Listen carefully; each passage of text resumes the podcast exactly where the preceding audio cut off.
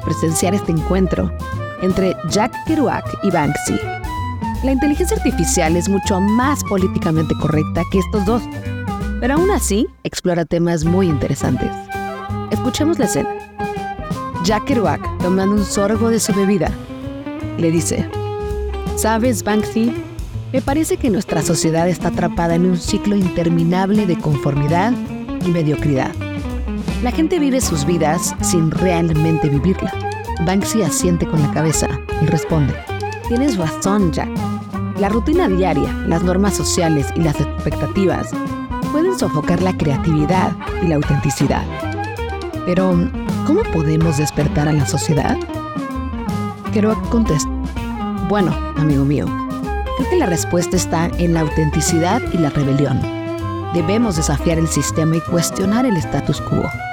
La verdadera revolución está en ser uno mismo, sin miedo al juicio de los demás. Banksy sonríe. Eso suena a algo que diría un verdadero picnic. Pero, ¿qué papel juega el arte en esta revolución? Kerouac contesta, inclinándose hacia adelante.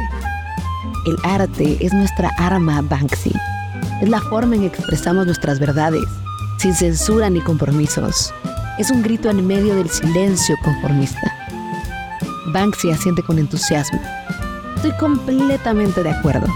El arte puede ser una herramienta poderosa para desafiar las injusticias y provocar el cambio.